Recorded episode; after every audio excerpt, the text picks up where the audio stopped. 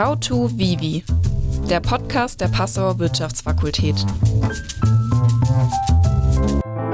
Hallo, ich begrüße Sie zu unserem Podcast How to Vivi und heute haben wir uns wieder einmal vorgenommen, über ChatGPT und die künstliche Intelligenz zu sprechen. Und wir, das sind Raffaela Kraus von der Universität der Bundeswehr und ich, Carola Jungwirth von der Universität Passau. Wir haben uns deswegen darüber verständigt, nochmal über ChatGPT zu sprechen, weil wir eigentlich mit Ihnen besprechen wollten, wie zitiert man ChatGPT. Wir sind hier etwas ernüchtert inzwischen, vor allen Dingen auch, weil wir uns intensiv mit den Arbeiten von Dr. Ethan Mollick und Dr. Lilach Mollick und auch Sal Khan beschäftigt hatten. Und äh, die kommen in Bezug auf die Zitation zu schwierigen Ergebnissen. Wir wollen uns aber in dieser Folge vor allen Dingen mit dem befassen, was ChatGPT für uns bedeutet und äh, wie wir damit arbeiten können, wollen aber nicht verschweigen, dass es sehr, sehr kritische Stimmen gibt zu ChatGPT, äh, beispielsweise von Elisir Jutkowski, der äh, davon überzeugt ist, dass KI reguliert werden muss und dass KI unsere Welt so verändert, dass wir ähm, kaum einen Baustein auf dem anderen lassen. Also die Risiken von ChatGPT werden nicht unterschätzt und trotzdem äh, ist es eine Realität, mit der wir umgehen wollen. Und deswegen, hallo liebe Raffaela, schön, dass du dabei bist, wollen wir uns zunächst mit den Auswirkungen von ChatGPT GPT befassen? Ja, also ich persönlich muss sagen, ähm, es hat auch so ein bisschen meine Arbeitswelt, meine persönliche Arbeitswelt schon umgekrempelt. Und äh, was du vorher gesagt hast, was sozusagen so die, die wesentlichen Merkmale sind von, von KI und insbesondere jetzt auch von, von ChatGPT, ähm, das ist natürlich, dass es erstens nicht nachweisbar ist. Also dieser Wunsch sozusagen zum Beispiel Plagiate zu erkennen äh, und auch die, die Tools, die da angeboten werden aktuell und die behaupten, dass man eben mit hoher Sicherheit äh, erkennen würde, was mit ChatGPT gemacht ist oder nicht, äh, das halte ich für, für komplett äh, überschätzt. Also wir werden das nicht äh, in Zukunft nicht schaffen können, sozusagen KI nachzuweisen oder die Verwendung von KI nachzuweisen. Das Zweite ist, dass es wirklich universell ja verfügbar ist und einsetzbar ist. Am Anfang hat man ja viele, viele Experimente gemacht und dachte, ähm, es beschränkt sich sozusagen auf Text, äh, oder auf die Erstellung von Texten. Inzwischen haben wir gemerkt, es ist wirklich für alles einsetzbar, äh, für alle Wissensgebiete und auch für letztlich sehr, sehr viele Berufe, die mit Wissensarbeit zu tun haben. Und damit ist es einfach auch auf ganz vielen Ebenen disruptiv. Ähm, wir wissen nicht, wo sich es überall auswirken wird in Zukunft. Ähm, wir merken es jetzt in der Didaktik, im Prüfungswesen, aber auch in den Studieninhalten. Aber natürlich in Zukunft auch, was die Berufe betrifft, welche Berufsbilder entstehen werden, welche Berufsbilder verschwinden werden, sich verändern werden. Das ist alles noch nicht ganz ähm, klar erkennbar, aber es ist auf jeden Fall klar erkennbar, dass es komplett transparent transformativ sein wird. Ja, ich äh, bin sehr beeindruckt von einem äh, einem Harvard äh.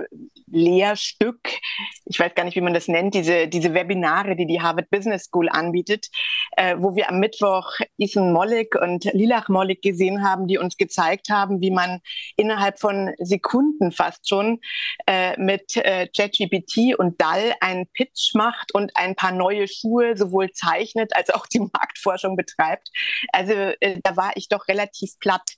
Und ähm, für uns ganz handfest möchte ich aber doch noch mal ganz explizit zu dem Punkt gehen, Chat GPT zitieren. Und hier ist ganz klar, wird ganz klar von den Fachleuten gesagt, die Nachvollziehbarkeit ist auf Dauer nicht möglich. Und das hat auch was damit zu tun, dass sie natürlich jeden Text, den ChatGPT generiert hat, in äh, Deep Learning stecken können, einmal ins Chinesische und zurück übersetzen und schon ist die Wortreihenfolge anders und der Text ist nicht mehr identifizierbar. Sodass ich denke, das Ganze ist ähnlich wie bei einer großen Schwester, die die Juraarbeit schreibt. Äh, wir brauchen auf Dauer eher eidesstattliche Erklärungen, wo die Studierenden uns zusichern, dass sie nicht beziehungsweise in welchem Umfang sie mit den äh, Artificial Intelligence Softwaren gearbeitet haben. Also ich denke, das wird der Weg sein, den wir gehen müssen. tatsächlich äh, wird es mit der Nachvoll äh, Nachvollziehbarkeit sehr schwierig sein. Ich glaube, dazu kann man fast nicht mehr sagen, auch wenn wir eigentlich diese ganze Folge diesem Punkt widmen wollten. Aber lass uns deswegen lieber darüber sprechen, was passiert eigentlich für die Studierenden und was passiert mit den Anforderungen an die Studierenden durch ChatGPT. Ja, also ich, ich würde sagen, ähm, wir haben natürlich da eine ganz große Chance, endlich das zu berücksichtigen, was die Pädagogik ja schon seit vielen Jahrzehnten erkannt hat, dass zum Beispiel Frontalunterricht fürs Lernen nicht wirklich gut funktioniert und dass wir uns wirklich jetzt die Chance haben, uns mehr auf die studierendenzentrierte Lehre zu konzentrieren, also zum Beispiel Problem-Based Learning, Flipped Classroom und so weiter. Weil wir natürlich durch diese Erleichterungen, die auch äh, ChatGPT für die Lehrenden bietet, ähm, zum Beispiel jetzt, wenn es darum geht, gute Gruppenarbeiten zu erstellen, Fallstudien äh, auf Basis aktueller Ereignisse zu erstellen, ähm, Spiele, spielerische Elemente einzubauen, also alles, was mit Serious Games zu tun hat, das kann man ja als Lehrender jetzt sehr, sehr gut nutzen, um solche Tools oder solche Werkzeuge sich zu erstellen und damit natürlich den Unterricht auch interessanter zu machen. Also ich glaube, das ist eigentlich eine ganz große Erleichterung, die auf uns zukommt, dass wir uns äh, mit den sozusagen unangenehmeren Dingen des, des Lehrens weniger beschäftigen müssen, uns auf das konzentrieren können, was sozusagen ähm, für die Pädagogik, für die Didaktik auch Vorteile bringt. Auf der anderen Seite ist es natürlich so für die Studierenden, dass die Standards, die wir den Studierenden anlegen, erheblich steigern. Also eine Seminararbeit, in der Rechtschreib- und Kommafehler ist, äh, werden wir eigentlich in Zukunft nicht mehr akzeptieren zu brauchen, weil wir ja jedem Studierenden sagen können, du, warum hast du die Möglichkeiten, die technischen Möglichkeiten nicht genutzt, die dir hier zur Verfügung stehen? Und ich erwarte eine sprachlich korrekte und grammatikalisch korrekte Arbeit von dir zu bekommen. Sicher ein wichtiger, eine wichtige Herausforderung für die Studierenden, äh, der sie sich bewusst sein müssen ist wichtig. Ich würde auch sagen, die Erwartungen an die Studierenden, aber natürlich auch an die Lehrenden werden sehr stark steigen. Ähm, man man muss eigentlich äh, heute sagen, es, es kann nicht sein, dass jemand eine Arbeit abgibt, wo noch Schreibfehler drin sind, wo grammatikalische Fehler drin sind, wo die Struktur nicht stimmt, wo die Gliederungssystematik nicht logisch ist, weil das sind alles Dinge, die man an die KI sozusagen auslagern kann und wo man sich von der KI die Unterstützung dann auch holen sollte. Also das heißt, diese ganzen formalen Fehler, die eigentlich früher äh, ja uns, uns Lehrende geärgert haben und wo die Studierenden auch teilweise Schwierigkeiten hatten, die zu vermeiden, gerade wenn es jetzt zum Beispiel Leute sind, die vielleicht keine Muttersprachler waren oder so, die waren ja immer benachteiligt. Das heißt, die Verantwortung für die Inhalte, die sie abgeben, die kann ich nicht auslagern an die KI. Und auch wenn ich zitiere und sage, äh, das, was ich hier erarbeitet habe, basiert auf äh, Unterhaltungen mit Bing oder mit ChatGPT, das äh, entbindet mich natürlich nicht der Verantwortung, diese äh, Inhalte zu kontrollieren, zu schauen, ob das wirklich stimmt, was da präsentiert worden ist. Und was auch natürlich eintreten wird. Wir erleben natürlich auch eine Verlagerung hin zu Kreativität, hin zu kritischem Denken. Äh, ich würde in Zukunft von meinen Studierenden erwarten, dass sie sich wirklich auch dass sie kreativer werden, weil sie eben diese formellen Dinge genauso wie wir Lehrenden auch auslagern können. Und dann bleibt einfach mehr Freiraum sozusagen, um auch äh, Dinge selbst zu entwickeln, Fragestellungen weiterzuentwickeln, Problemstellungen, empirische Arbeiten ähm, auch ausgefeilter äh, zu, zu ähm, präsentieren. Das sind alles Dinge, die jetzt möglich werden aufgrund dieser Effizienzsteigerung. Das heißt, wir werden jetzt nicht weniger Arbeit haben, sondern im Grunde genommen äh, werden wir einfach nur leistungsfähiger. Und das ist aus meiner Sicht doch ein ganz, ganz wichtiger Punkt. Ja, wir werden leistungsfähiger und die Anforderungen an das, was wir kritische Reflexion nennen, die steigen. Und das bedeutet auch, dass die Studierenden im Grunde die Inhalte vielleicht sogar besser verstehen müssen als vorher, um beurteilen zu können, ob ChatGPT-Antworten oder Bing-Antworten sein können oder nicht sein können. Also äh, ich fürchte, diese Erleichterung die ist ein bisschen, äh, die entspricht ein bisschen dem, was wir auch äh, durch das Internet haben, beziehungsweise durch die Verarbeitungssoftware von Texten haben. Äh, die Erleichterung bringt uns eigentlich mehr Zeit, die wir dafür nutzen müssen, in dieser Zeit eine sehr viel höhere Qualität zu erzeugen. Das heißt, der die, der Druck auf die einzelne Person steigt und diesem Druck muss die einzelne Person auch gewachsen sein.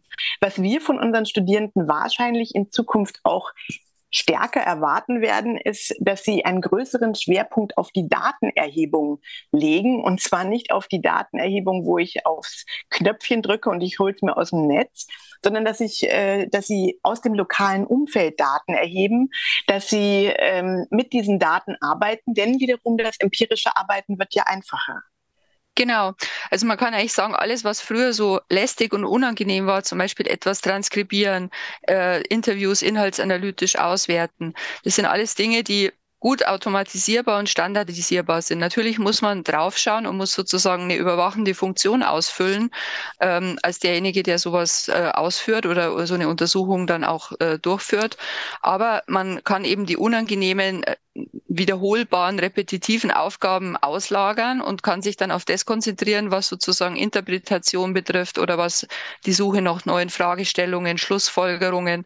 Also insofern die gute Nachricht ist, wir werden vielleicht weniger gelangweilt mit ähm, repetitiven Aufgaben, aber die schlechte Nachricht ist, wir werden sehr viel mehr gefordert werden, um kreativ zu sein und neue Dinge auch zu entwickeln und auch kritisch zu beurteilen. Wenn man früher, ich sage mal ein Beispiel, wenn man früher vielleicht eine Fallstudie gemacht hat zum Thema Diversity Management und es gereicht hat, ein Konzept zu entwickeln, ähm, dann würde man jetzt vielleicht in der Fallstudie auch verlangen, dass man das Konzept validiert mit Experteninterviews, dass man die Interviews auswertet, dass man ähm, auch eine Vorgehensweise sich überlegt, wie man Diversity Management verankern kann und, und, und. Also das heißt, es werden mehr Aufgaben, aber es werden interessantere Aufgaben. Ja, also das, das sehe ich, das sehe ich schon auch so. Äh, ich bin tatsächlich so ein bisschen, so ein bisschen ernüchtert, äh, weil ich natürlich, wir haben das auch mit Zoom gesehen, ja, wo wir einfach nicht mehr von Sitzungsraum zu Sitzungsraum gehen und unsere Besprechungen haben, sondern sozusagen um drei endet die eine Sitzung, um drei Uhr eins äh, beginnt die nächste Sitzung oder 15 Uhr, 15 Uhr eins. Und wir sehen, wir haben so diese Erholungszeiten zwischen den unterschiedlichen Arbeitsvorgängen nicht mehr. Und äh, ich glaube schon, dass wir uns auch in Bezug auf uns selbst anpassen müssen an diese Arbeitsart. Sonst sind wir relativ schnell auch durch mit unserer Kraft. Mhm. Ich glaube auch, dass wir versuchen müssen, einfach so viel wie möglich zu experimentieren, um diese, diese Tools auch gut einsetzen zu können. Dann sparen wir uns, ich sage jetzt mal, Pi mal Daumen zwischen vielleicht 20 bis 80 Prozent der Arbeit, die wir, die wir bisher erledigt haben und können uns auf andere Dinge konzentrieren. Aber das ist natürlich auch ein, ähm, ein Thema sozusagen, ja, neue, neue Tools zu lernen, zu verstehen, wie sie funktionieren. Das passiert natürlich auch nicht von heute auf morgen. Deswegen würde ich jedem raten, das so viel wie möglich anzuwenden und zu versuchen, auf alles, was einem unangenehm ist oder wo man das Gefühl hat, da verschwendet man viel Arbeitszeit und viel Energie, äh, auf alle diese Aufgaben das Ganze anzuwenden. Wenn wir nochmal vergleichen, studieren heute und morgen, alles, was wir jetzt sagen, betrifft ja nicht die Studierenden, die jetzt in den aktuellen Curricula sind, die jetzt im Augenblick Seminar- oder Bachelorarbeit schreiben, weil wir die natürlich an den Kompetenzen messen, die wir in den entsprechenden Modulbeschreibungen geliefert haben. Wenn wir also vergleichen, was oder welche Vorteile, ja, ich meine, es ist ja, wir, wir sprechen sowieso schon von den Vorteilen, aber welche besonderen Vorteile haben die Studierenden heute? Mm, also ich würde mal sagen, die cleveren Studierenden haben extrem große Vorteile, weil sie sozusagen an den alten Standards gemessen werden, aber mit den neuen Tools natürlich sehr viel schneller diese Standards erfüllen können. Ähm, die nicht so cleveren Studierenden machen einfach so weiter wie bisher. Aber auch jeder von uns, also ob das jetzt Lehrende sind oder Studierende, wir werden nicht drum herum kommen. Also es, es wird sich sozusagen im gesamten Bereich der Bildung diese Disruption durchsetzen, sowohl technologisch, aber vielleicht auch von den Institutionen. Und äh, einige haben das schon gemerkt und setzen es auch um und andere werden es aber bald merken. Das heißt, es ist jetzt halt eine Übergangsphase, äh, wo man sagen muss, manche profitieren davon, von, von, von dieser Transition und, äh, und, und können damit natürlich äh, sehr, sehr gute Leistungen erzielen. Langfristig wird sich das alles wieder einrütteln und äh, das Niveau, de, die Standards steigen und dann äh, haben wir im Prinzip wieder die gleiche Situation wie vorher, dass es eben welche gibt, die in der neuen Welt sich sozusagen besser zurechtfinden und andere, die, die sich halt schwerer tun. Also es wird nicht, äh, es, es, wird sich nicht grundsätzlich verändern, sozusagen. Es ist halt nur ein nächstes Level, das wir damit äh, angehen als, als Menschen, sage ich mal, als, insgesamt, weil es ja wirklich äh, alle Bereiche betrifft. Ja, ja. Hab ganz, ganz herzlichen Dank für deine, für deine Einschätzung. Ich glaube, wir beide senden den Appell an unsere Studierenden, befasst euch mit den Systemen, befasst euch mit den Funktionsweisen von ChatGPT und Bing, versucht aus oder probiert aus, was geht, befasst euch mit der Erstellung von Prompts. Wir verweisen nochmal auf die Arbeiten von Dr. Ethan Mollick und Dr. Lilach Mollick, die tatsächlich bei äh, die tatsächlich Paper erstellt haben zu der Formulierung von guten Prompts. Das sind die Anfragen, die man in das System einstellt, um Ergebnisse zu bekommen. Das ist kriegsentscheidend, wenn man auch gute Ergebnisse haben will. Also das lohnt sich zu lernen, wie man eine Sprache lernt, das wirklich gut zu machen. Denn am Ende wird der Wettbewerb um gute Noten, um gute Positionen einfach auch im, um, in der Kompetenz mit dem Umgang mit solchen künstlichen Intelligenzsystemen ausgetragen werden. Also man muss es tun, man muss es tun und man kann hier den Kopf nicht in den Sand stecken. Das genau. ist für heute unser Appell. Wir bedanken uns bei allen, die zugehört haben. Raffaela, ich bedanke mich bei dir ganz herzlich für deinen Beitrag. Und ich denke, wir sprechen uns noch öfter zu ChatGPT. Auf jeden Fall sehr gerne. Und auch vielen Dank an dich nochmal, Carola.